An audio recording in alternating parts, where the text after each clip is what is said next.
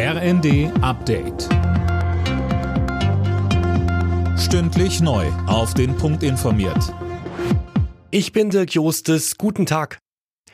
In Berlin ist die Feuerwehr in einem ungewöhnlichen Großeinsatz. In einem Hotel in der Nähe des Alexanderplatzes ist ein riesiges Aquarium, der sogenannte Aquadom, geplatzt. Mehr von Tim Pritztrup. Die Polizei spricht von einem unfassbaren maritimen Schaden. Das Foyer des Gebäudekomplexes wurde durch die Wassermassen verwüstet. Zwei Menschen wurden durch Splitter verletzt.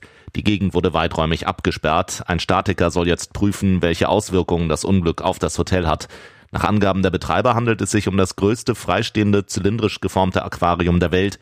Rund 1500 tropische Fische haben darin in einem echten Korallenriff gelebt.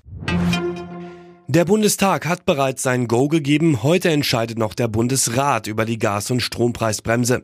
Weitere Themen die Energiepreispauschale über 200 Euro für Studierende und der Haushalt für das kommende Jahr. Deutsche Ermittler haben die Betreiber von Kinderpornoforen im Darknet gefasst.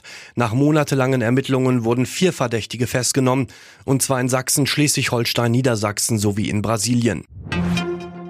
In vielen Kliniken werden Arzneimittel langsam knapp. Davor warnt der Chef der Deutschen Krankenhausgesellschaft Gas. Den Funke-Zeitungen sagte er, vielerorts gibt's Lieferschwierigkeiten.